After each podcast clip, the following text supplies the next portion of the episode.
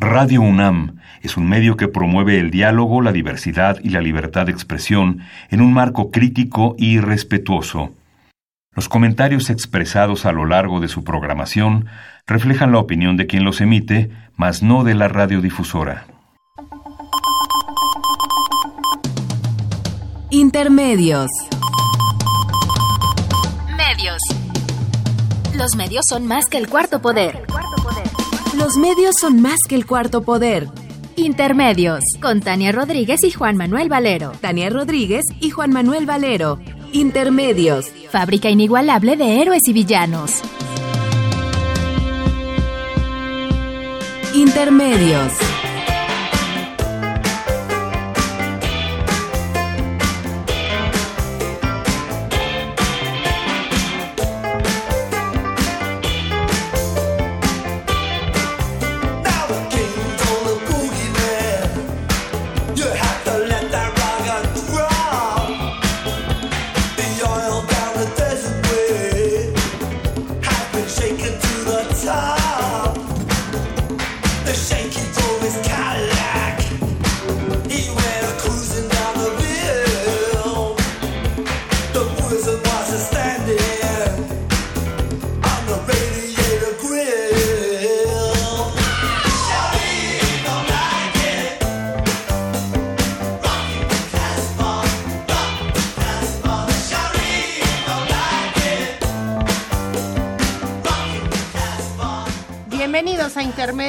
Hoy jueves 20 de diciembre de 2018.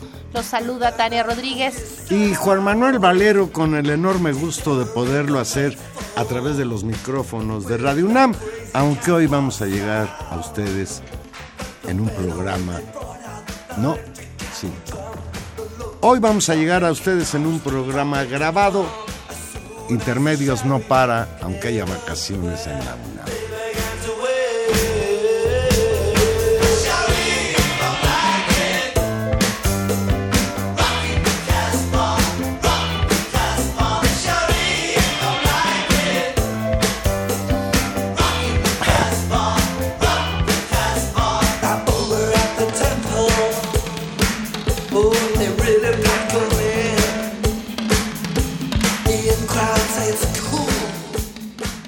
Estamos aquí, Juan Manuel, en...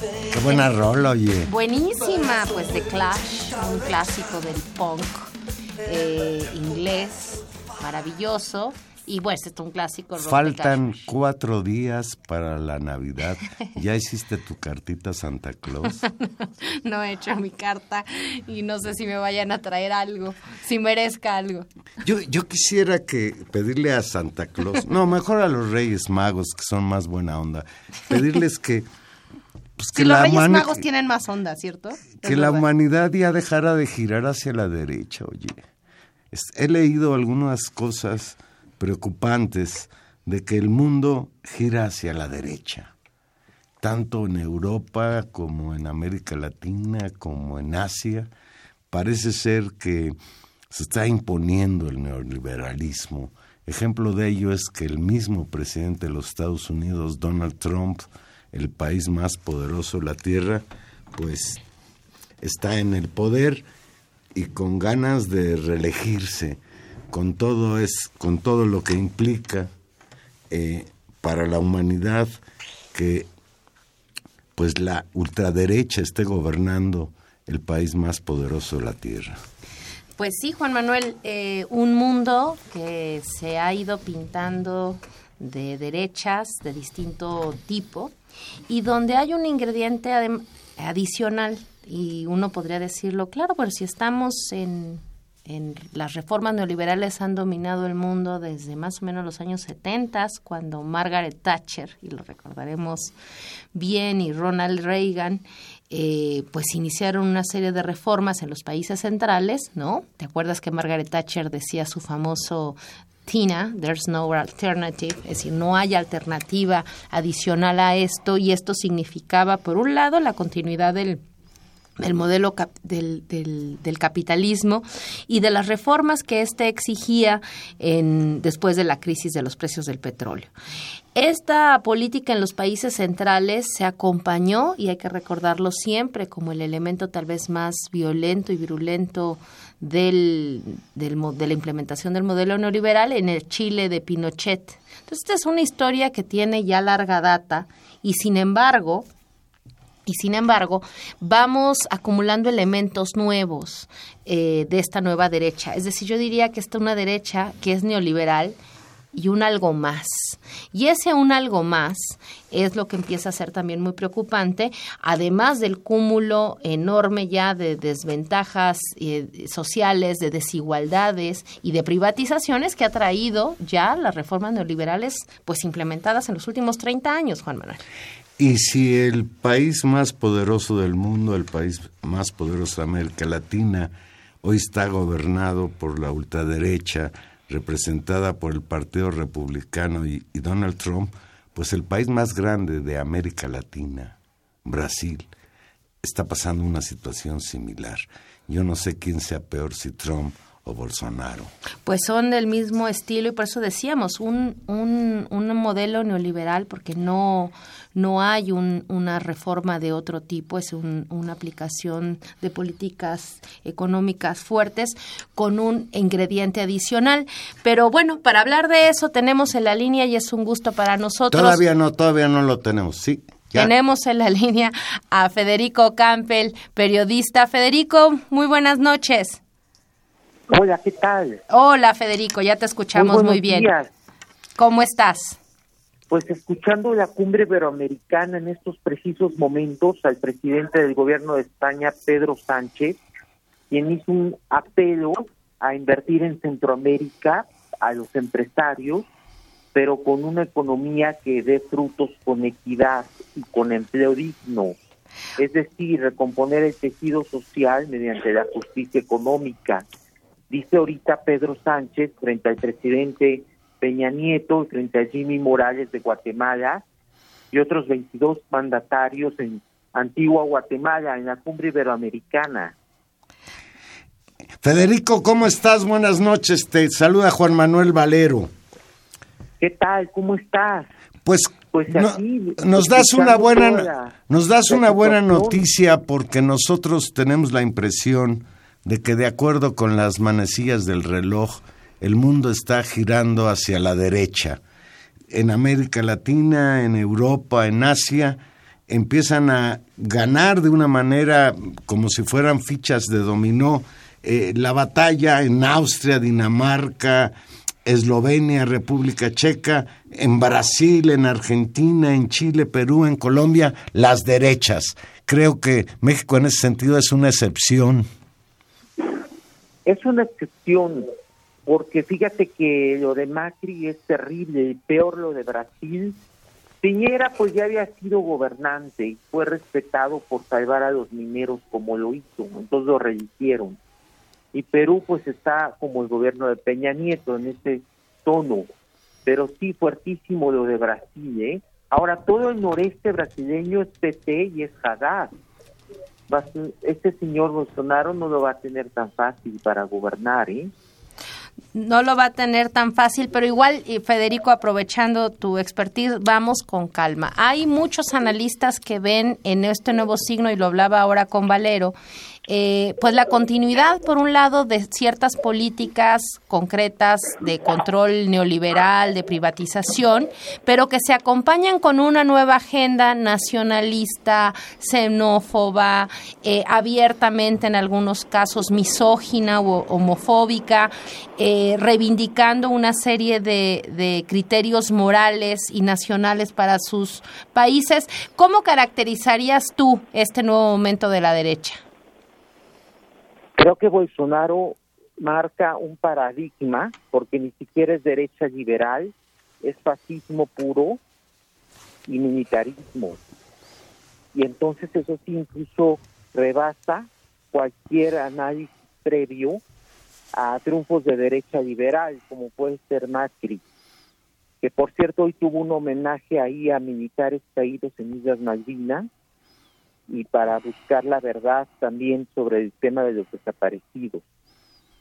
Bolsonaro es un nuevo paradigma que debe ser estudiado y no es entendible sin haber ganado Trump haber llegado al poder, porque no ganó Trump las elecciones, las ganó Hillary con mayoría de votos, pero por el colegio electoral Trump es presidente.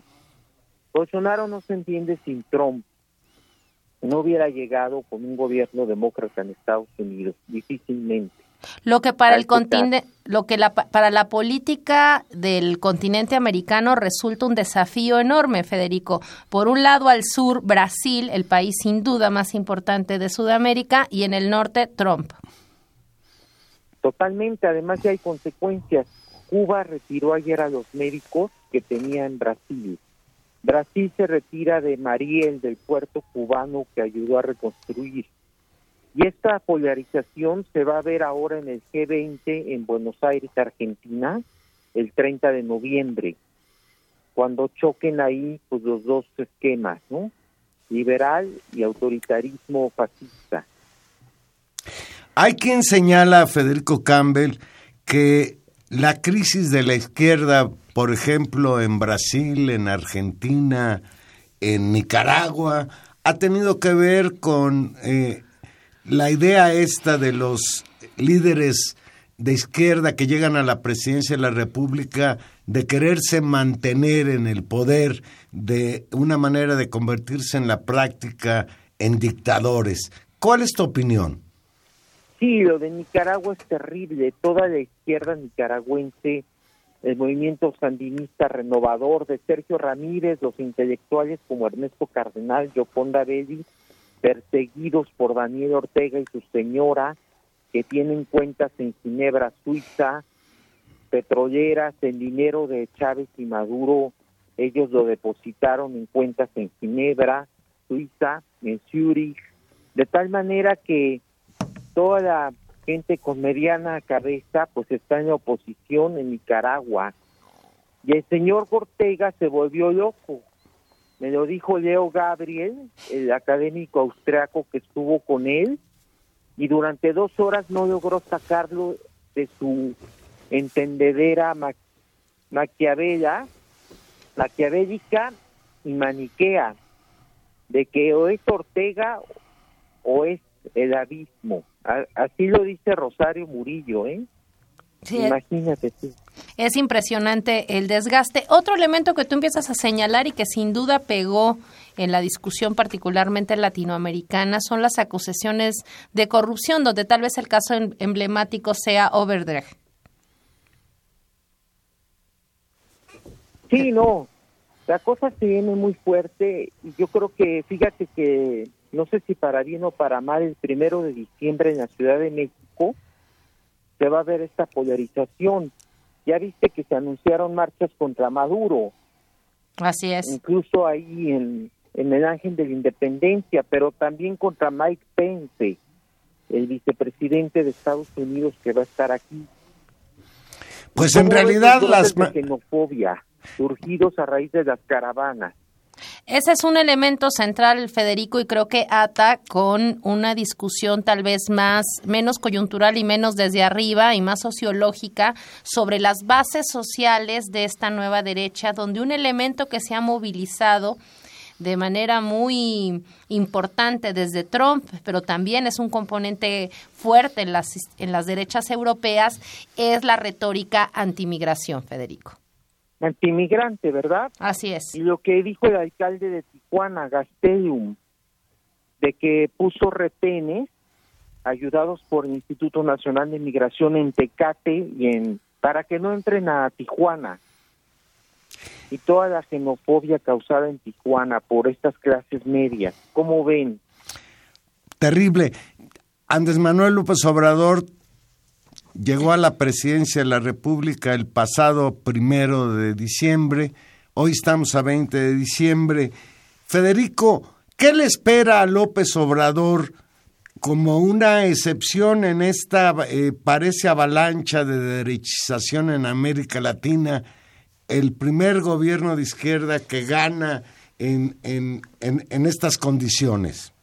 Él tiene que definirse más hacia la izquierda y no hacer el nombramiento de, empresarios de la mafia en el poder, ahora sí, que hizo ayer con Olegario Vázquez y Ricardo Salinas Pliego, que los nombró Consejo de Asesores, se comprende como un equilibrio de fuerzas, pero esperemos que no tomen las decisiones medulares. Ellos vinculados a Provida y a grupos oscurantistas evangélicos, sobre todo Salinas Pliego, ligado al protestantismo, por ejemplo.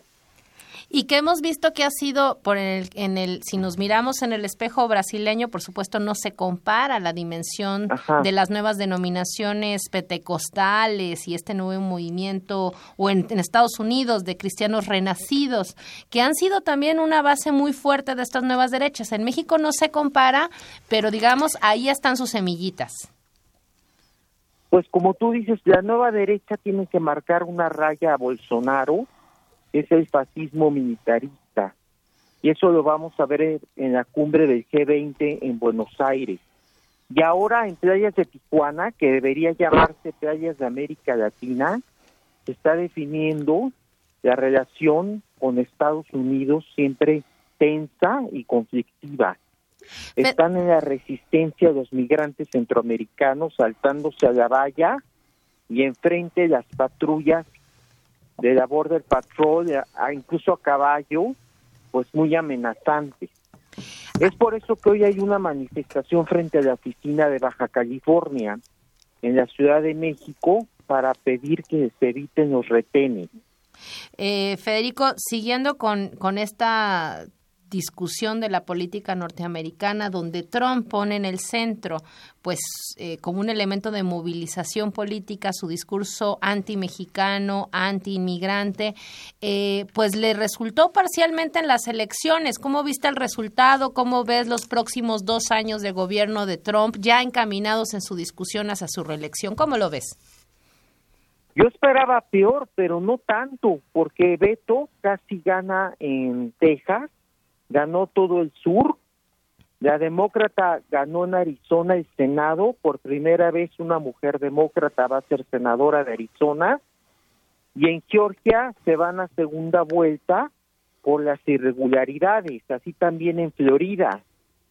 De tal manera que la candidata socialdemócrata Stacey Abrams de Georgia tiene oportunidad de ganar la segunda vuelta electoral y Andrew Guidu, el chavo de 39 años afroamericano de Florida, podría derrotar a Rick Scott y al otro candidato republicano, el que va para gobernador.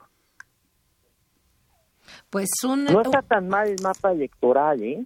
No está tan mal, pero ¿cómo va a avanzar en términos de la política? Y hay un elemento que también nos debe preocupar, imagino que va a determinar cómo, cómo, cómo también inicia el nuevo gobierno y las tensiones en el caso mexicano, que es si se complican o no la firma del Tratado de Libre Comercio, Federico. Se va a revisar el Tratado de Libre Comercio, ya lo dijeron ayer Nancy Pelosi y los demócratas. No van a avalar tal como está el texto secreto, por cierto, del nuevo tratado. Ya lo ratificaron, ellos van a discutirlo aunque lo firmen en Buenos Aires Trump, Peña Nieto y Trudeau, ellos van no van a firmar la Cámara Baja el nuevo tratado. Y por otro lado, las mujeres, como Alejandra en Bronx, Nueva York, y otras mujeres socialdemócratas progresistas, van a insistir en la agenda migratoria, en, si no abolir, en sí cuestionar al servicio de migración, al AI, como lo prometieron en campaña, pero sobre todo no aprobar el presupuesto para el muro fronterizo. Eso es un hecho. Y eso va a ser, va a ser determinante. En términos de, del balance que haces tal vez de este año político en, en el mundo, ¿qué dirías en términos de su balance? De las fuerzas políticas y los equilibrios.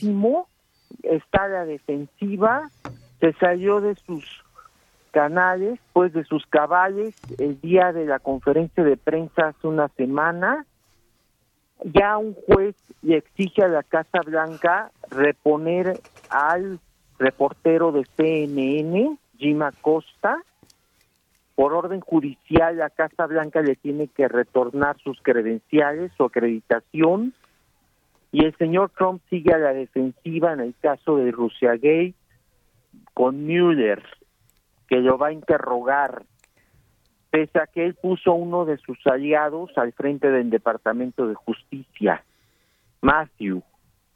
No va a poder evitar que Mueller lo llegue a interrogar personalmente. Trump está a la defensiva y así va a estar. Así se vio en París el fin de semana, en la cumbre de la Primera Guerra Mundial, y así estará en el G20 en Buenos Aires.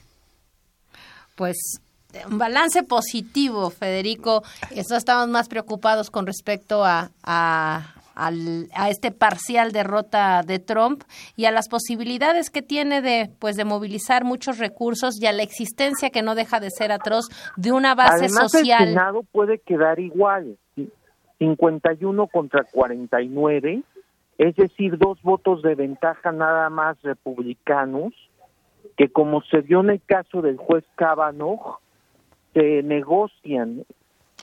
Hubo un republicano que votó con los demócratas contra el juez Kavanaugh, de tal manera que, que no las tiene todas consigo el señor Trump, reitero. Pues, pues buenos, buenos augurios en ese, en ese ámbito. Así O sea, las cosas. ¿Tú pensarías que no se reelige, Federico? Sí, Está bien. Bueno, pues veremos y eso será, por supuesto, un elemento importante para, para cómo vienen los vientos en el mundo. Un gusto saludarte, Federico. Gracias por platicar con nosotros. un gustazo y como siempre a sus órdenes. Un Saludos abrazo, Federico. Yo, Muy yo- buenos yo cuando, días, semanas, días por venir. Gracias. yo- yo Gracias. cuando- yo cuando escucho a Federico Campbell, me acuerdo de su padre, que tuve el gusto de tener una relación de amistad con él, excelente escritor, baja californiano, a propósito de la referencia que hizo Federico. Pues Por supuesto. Pues me gusta el optimismo de Federico Campbell respecto a lo que pasa en Estados Unidos.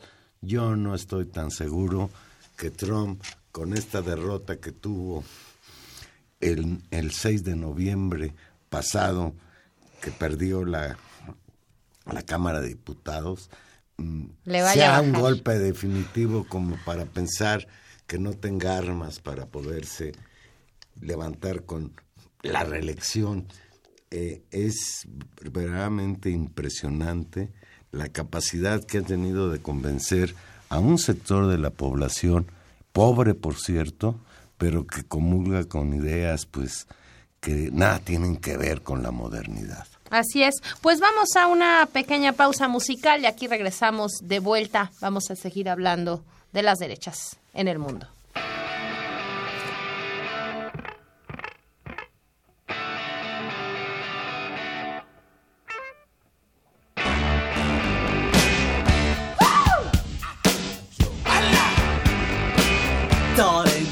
To let me know. Should I stay or should I go? If you say that you are mine, I'll be here till the end of time. So you got to let me know. Should I stay or should I go? It's always tease, tease, tease.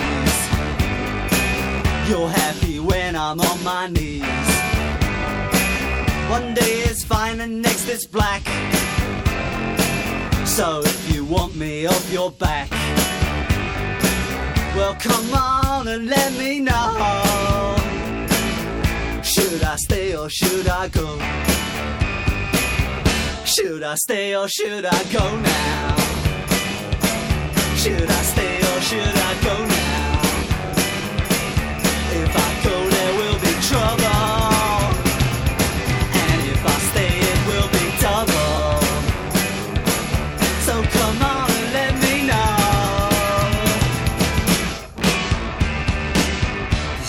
This indecision's bugging me. If you don't want me, set me free. Exactly whom I'm supposed to be. Don't you know which clothes even fit me? Come on and let me know. Should I cool it or should I blow?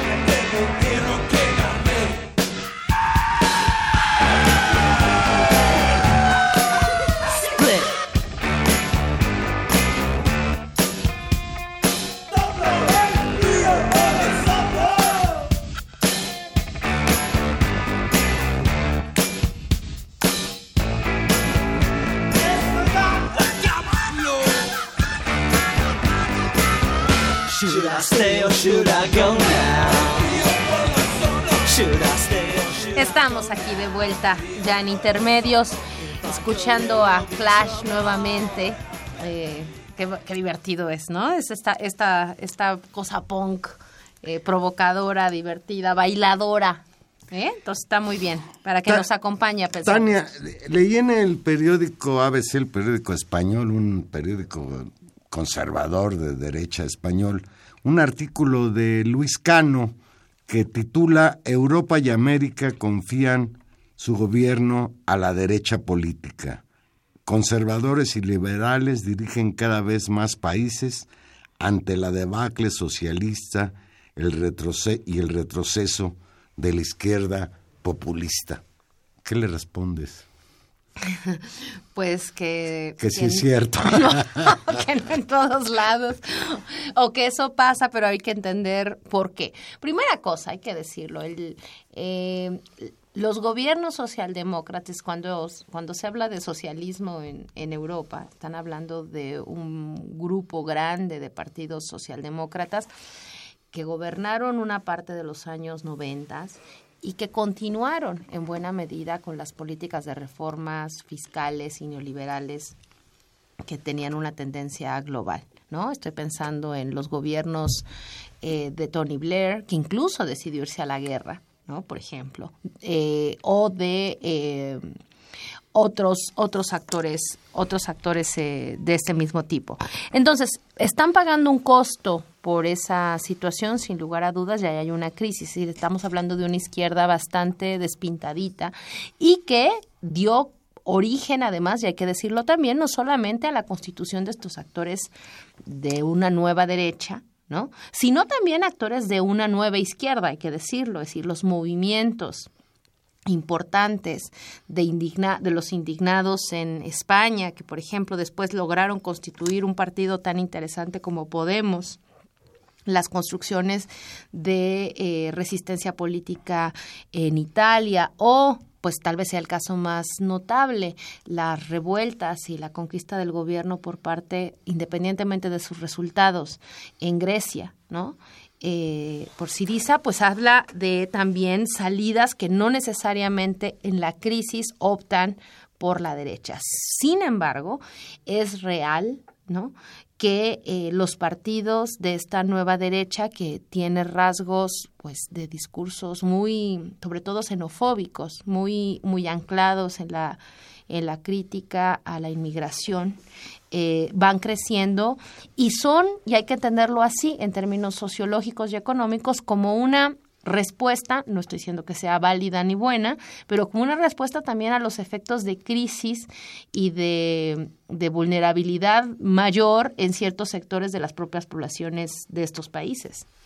Yo creo que una cuestión importante que aquí habría que recordar es que eh, la izquierda en todo el mundo ya no lucha por eh, cambiar el régimen económico capitalista, eh, la derrota de la Unión Soviética, eh, lo que pasó en Cuba y otros ejemplos, pues nos muestran que hoy la izquierda ya no lucha por cambiar el régimen que ha venido gobernando al mundo desde hace mucho tiempo, el capitalismo, que hoy se ha convertido en imperialismo, en capitalismo salvaje, en neoliberalismo.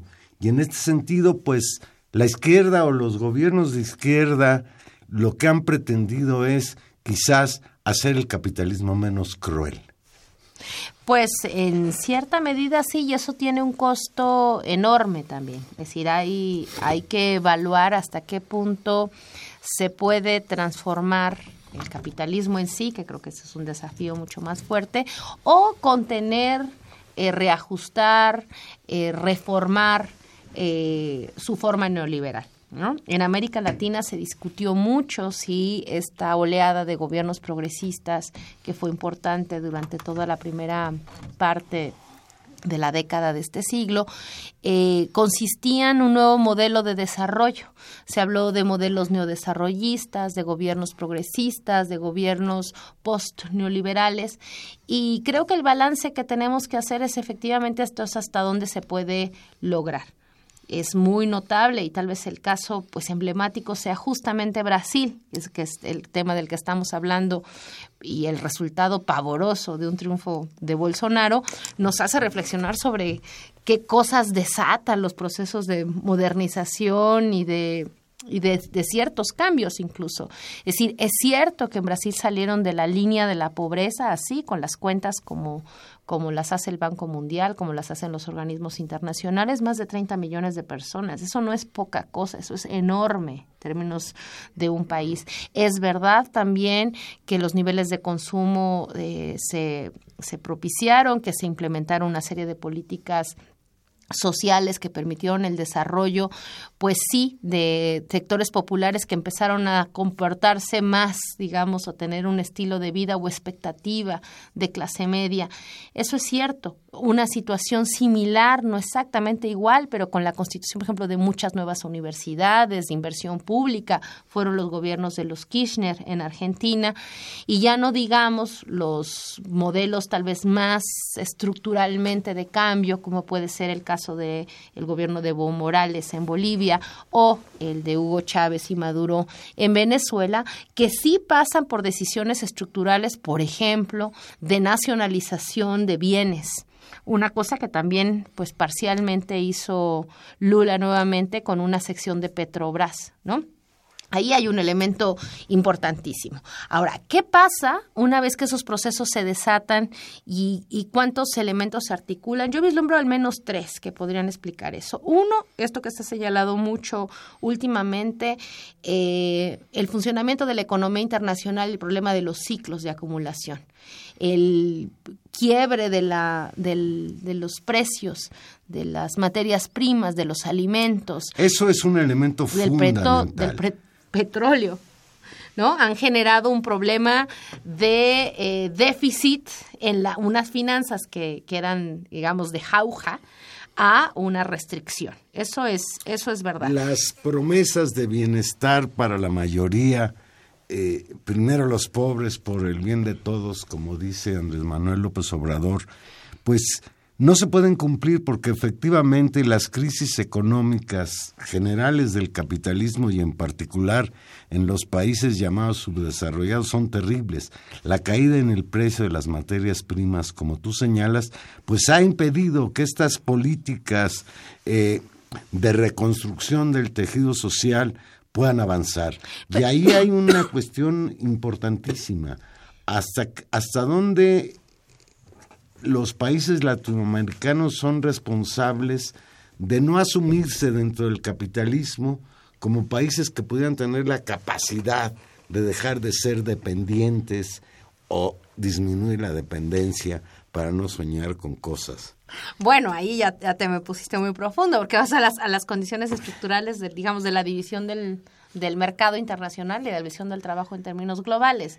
Sin lugar a dudas, eso está en el centro y es muy interesante en el debate contemporáneo, pues evaluar eh, pues las propias ideas que durante los años 70 se desarrollaron justamente como tú explicas, en términos de la teoría de la dependencia y de la capacidad o no de las economías latinoamericanas de insertarse en otros términos o cambiar las condiciones de la relación con el mercado internacional.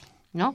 Es decir, hasta qué punto eso es posible en una, sociedad, en una sociedad y en un mercado cada vez más global, cada vez con eh, flujos de inversión que se mueven mucho más rápido, eh, con modelos, digamos, de acumulación que están mucho más anclados en el mercado financiero que en las formas clásicas, digamos, de capital. Ahí hay una discusión teórica importantísima que hay que enfrentar y que hay que enfrentar eh, y hay que aprender bien de esos ejemplos, pues incluso para evaluar los cambios y las posibilidades que va a tener un gobierno como el que como el que va iniciando en este país y que tendrá que enfrentar justamente el reto del crecimiento y el reto del desarrollo para poder construir mejores condiciones de igualdad. sin embargo, esta dimensión económica es central, pero no quisiera que nos centráramos solo en un modelo economicista, Juan Manuel, porque creo que también en estas cosas hay otras dos dimensiones que tienen que ver con eh, aspectos tal vez más estrictamente políticos y sociales culturales. En el ámbito de lo político, sin lugar a dudas, eh, no podría obviarse que atrás de la crítica o de la del em, envalentonamiento de estas nuevas derechas y de que la gente haya virado a ese lugar sea el tema de la corrupción.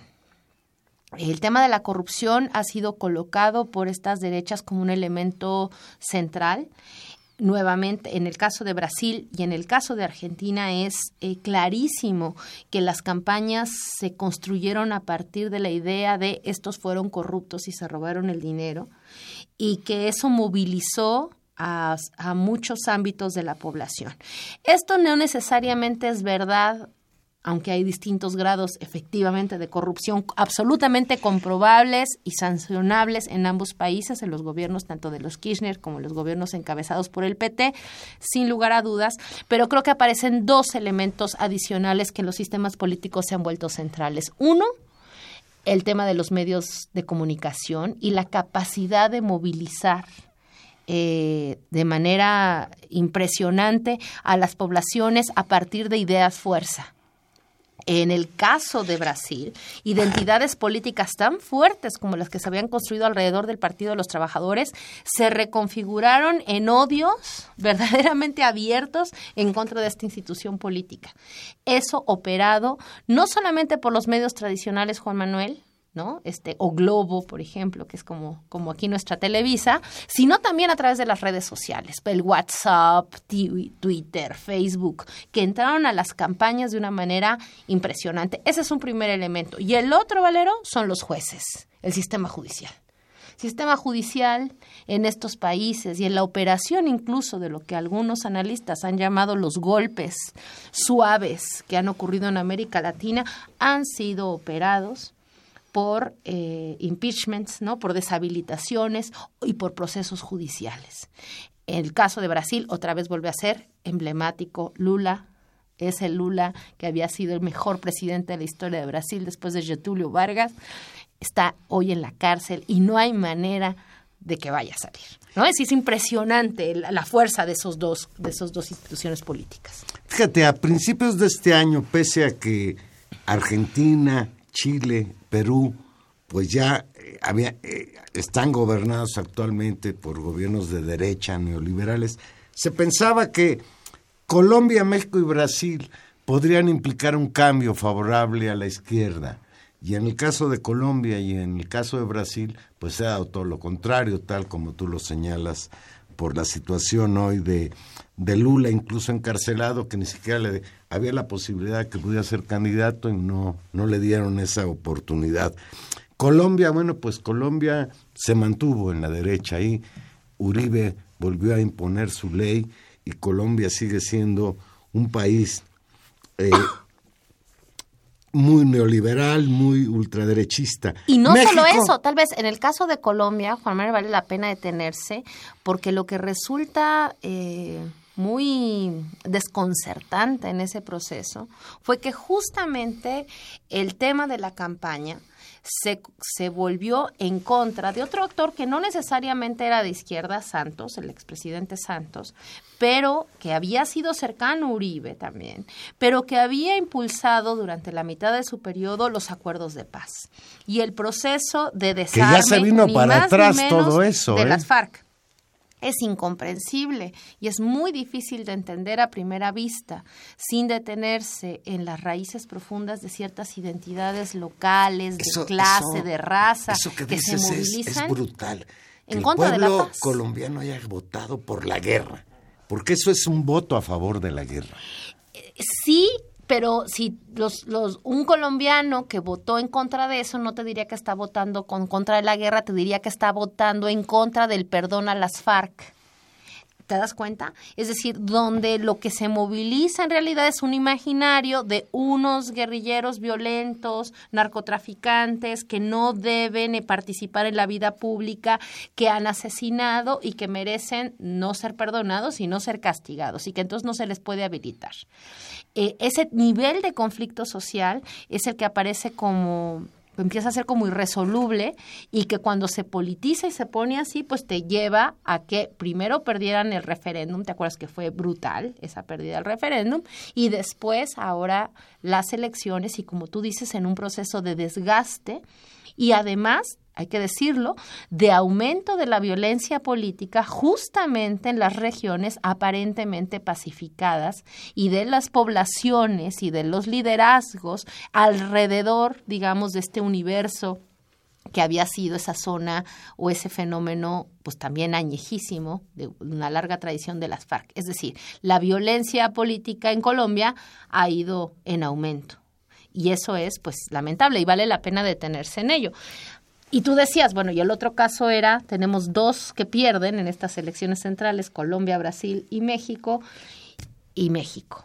Y mira, por ejemplo, si en Nicaragua hubiera elecciones ahora o en Venezuela, creo que volverían a ganar Maduro y Ortega. No pero lo sé. no es, pero no es No nada sé. que tendría que hacernos sentir bien, sino al contrario. Es una situación muy compleja de mucha polarización. Ahora, en el caso de Venezuela, en el de Nicaragua me cuesta muchísimo más trabajo tener eh, una visión en el que no se incorpore esto que, que hablábamos con Federico, incluso una cosa ya delirante del propio gobierno de Ortega. Eh, en el caso de Venezuela, sí hay que hacerse cargo, porque tampoco tendríamos que ser justos, de las presiones internacionales que abiertamente ha habido, no de hace un año, no de hace dos años, desde hace una década, en contra de Venezuela.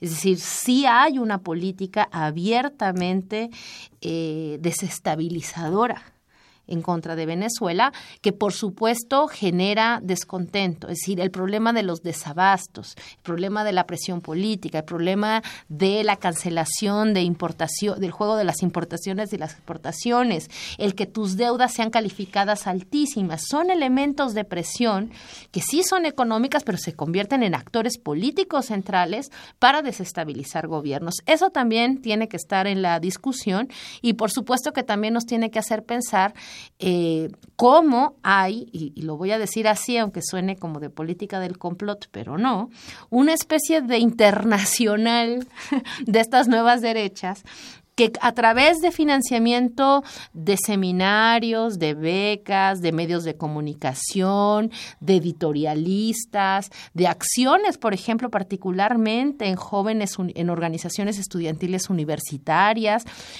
eh, impulsan cierto tipo de temas frente a cierto tipo de gobiernos. Eso, eso ha pasado, sigue pasando y creo que podemos ser previsible que pase. Y ahí no nunca debemos dejar de pensar que la política mexicana no necesariamente está exenta de este censos y donde hay actores políticos que han jugado en ese papel. Ahí está Vicente Fox, que durante mucho tiempo apostó, digamos, por este tipo de movilización internacional y más activamente o tal vez en plan menos cómico y más dramático y más terrible, eh, Felipe Calderón. Yo creo que es para preocuparnos el entorno internacional y la situación nacional en la que está ya gobernando el país el primer presidente de izquierda, Andrés Manuel López Obrador. Vamos a hacer una nueva pausa y aquí regresamos.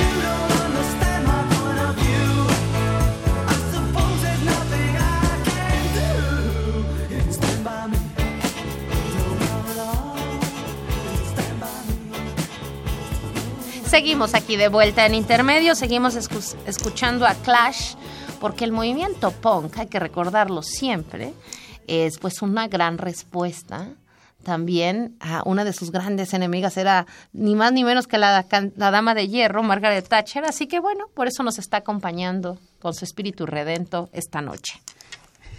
Cuando uno piensa pues en la problemática de la izquierda a nivel global, pues tiende uno a sentirse bien en México porque en apariencia vamos hacia la izquierda o estamos ya dentro de un gobierno de izquierda.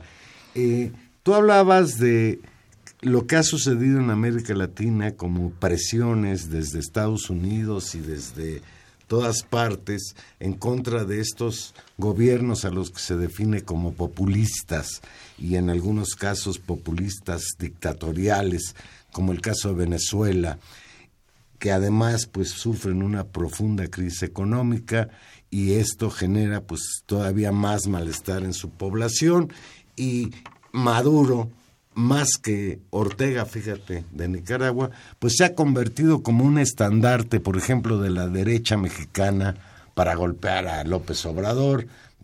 Durante la campaña presidencial, pues se decía que si ganaba López Obrador, México iba derechito a convertirse en una nueva Venezuela. Esto me recordó, ¿te acuerdas cuando eh, decíamos que se estaba incrementando la violencia en México, que México se iba a colombianizar. No, ya superó a Colombia en cuanto a violencia a partir de la declaración a la guerra al narcotráfico en 2006 por parte del señor Felipe Calderón. Sin embargo, Tania, la derecha en México no ha reconocido el triunfo de López Obrador. Ellos consideran que López Obrador aunque haya ganado las elecciones de una manera amplísima, con 30 millones de votos, no es el presidente que necesitan los mexicanos. Ha habido ya manifestaciones, recordarás tú aquella del 11 de noviembre, la llamada manifestación a favor de que se siguiera construyendo el, el la marcha aeropuerto en Texcoco, que pues después fue calificada como la marcha FIFI, eh, se le minimizó porque solo participaron en ella cinco mil personas. Sin embargo, la marcha FIFI nos enseña varias cosas sobre las cuales habría que reflexionar. La primera, que hay ya definido por parte de algunos actores políticos una, una vida de resistencia frente al nuevo gobierno que encabeza López Obrador. Segunda cuestión, López Obrador definió muy claramente que un cambio de régimen implicaba la separación entre el poder político y el poder económico.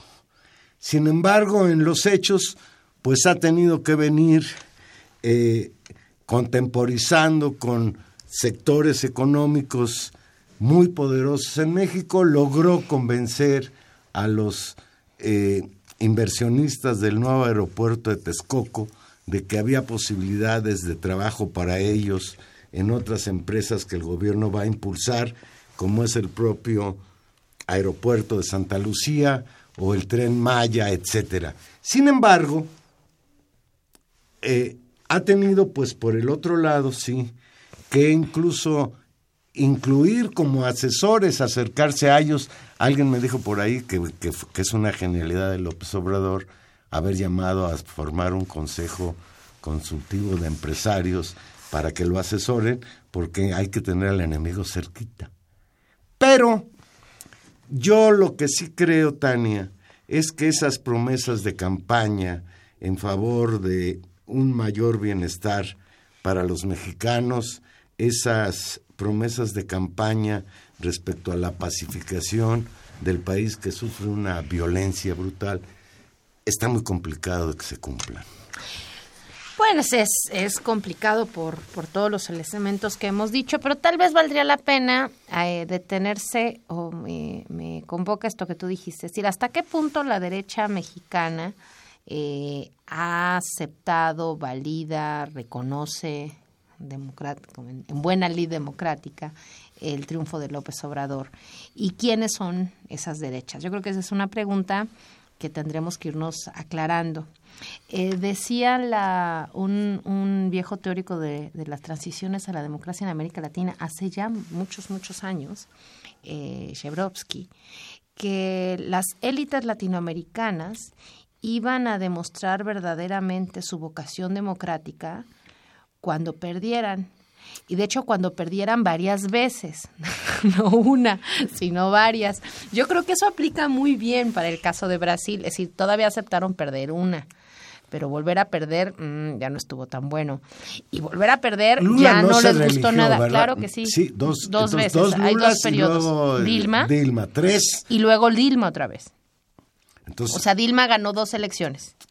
Son de ahí de cuatro años también, Ajá, como en. Estados Unidos. Así es. Entonces, 16 años tuvo que aguantar. Menos, eh, menos porque quitaron a Dilma. tronaron a Dilma, sí. Tronaron a Dilma. Bueno, pues qué aguantadora la derecha brasileña Oye, que se no, no digamos- más de 10 años. pero hemos aguantado mucho más de políticos y de políticas neoliberales. Es decir, ¿qué va a pasar con, con el gobierno de López Obrador? ¿No? ¿Y qué cosas podemos ir viéndose configurando? Por un lado tenemos, es decir, ¿quién es la derecha en realidad? Entonces uno podría decir, bueno, hay actores eh, económicos fuertes que eh, impulsan un tipo de agenda. Necesariamente son de derecha, no tienen cierta plasticidad algunos. No sé, estoy pensando en Slim, ¿no? Que no tiene, no ha eh, convocado permanentemente a un tipo de agenda de valores. Versus, por ejemplo, no sé, Servige o la gente del grupo Peñoles, que tienen una agenda eh, mucho más proclive, digamos, a identidades católicas, providas, este tipo de cosas. Bueno, entonces tienes estos tipos de actores políticos con los que tienes que pactar qué? Que sigan ganando y que sigan haciendo negocios, fundamentalmente. Hasta el momento, ¿eso cómo le ha salido a López Obrador? Yo creo que hasta ese momento le ha salido bien. Va pactando, va negociando y va bueno, esa ofreciendo... rajada en las comisiones bancarias no me gustó. Por, por eso, pero no es una propuesta que directamente haya hecho él, incluso fue algo atribuido a la bancada de Morena en el Senado. Vamos a ver, pero digamos, ahí ha avanzado con cautela y con de manera nego- negociada. Segundo punto, uno podría decir la derecha como actor político, es decir, ¿quién es la identidad de derecha clásica en este país? El PAN. Y El está PAN, en crisis. ¿qué queda del PAN? ¿Qué queda? Migajas. Migajas y no. yo Y esas migajas ahora muerto. se las quiere acabar de arrebatar Calderón porque está frenético porque perdió su gallo, que era este, ¿cómo se llamaba? El gallo de Calderón. No, no había ningún gallo de Calderón. Era Gómez Morín. Pero él votó por Gómez Morín. Bueno, porque el bueno, otro más lo bien votó en contra Marco de Cortés. Marco Cortés. Exactamente. Que Marco Cortés es así como la caricatura de Anaya. Fíjate, ser la caricatura de Anaya ya es una exageración, ¿no crees? es llevar las cosas demasiado lejos. Entonces, fíjate, hay una crisis de los partidos políticos a raíz de las elecciones. El PRD está en artículo mortis.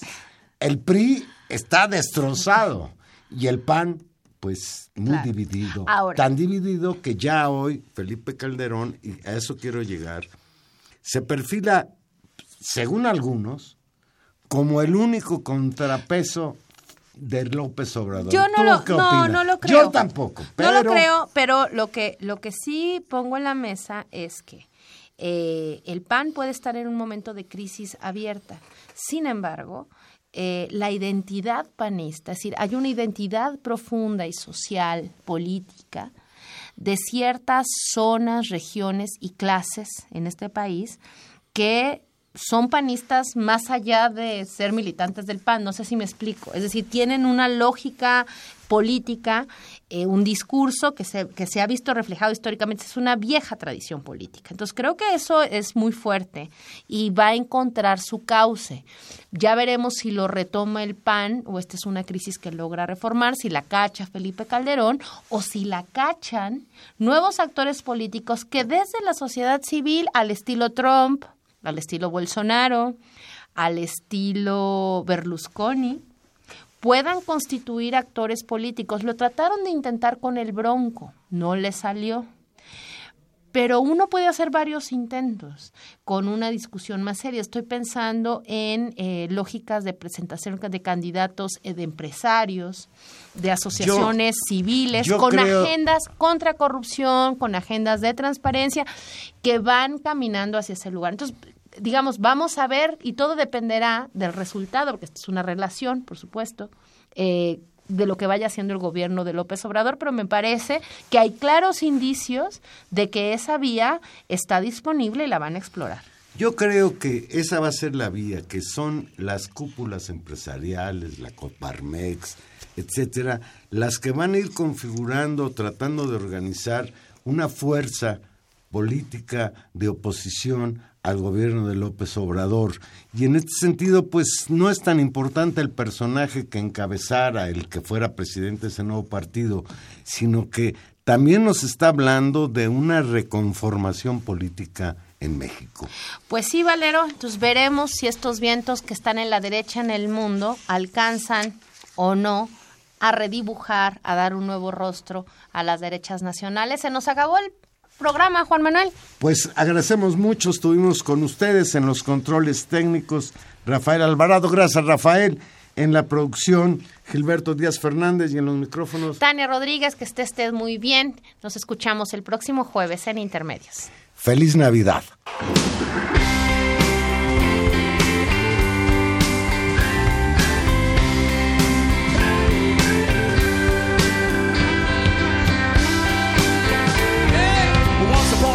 You dress so fine through the bumps of time and you climb. And then you, yeah, people call, say me where down you're bound to fall. They thought that they were just uh, kidding you. You used to laugh about everybody that was.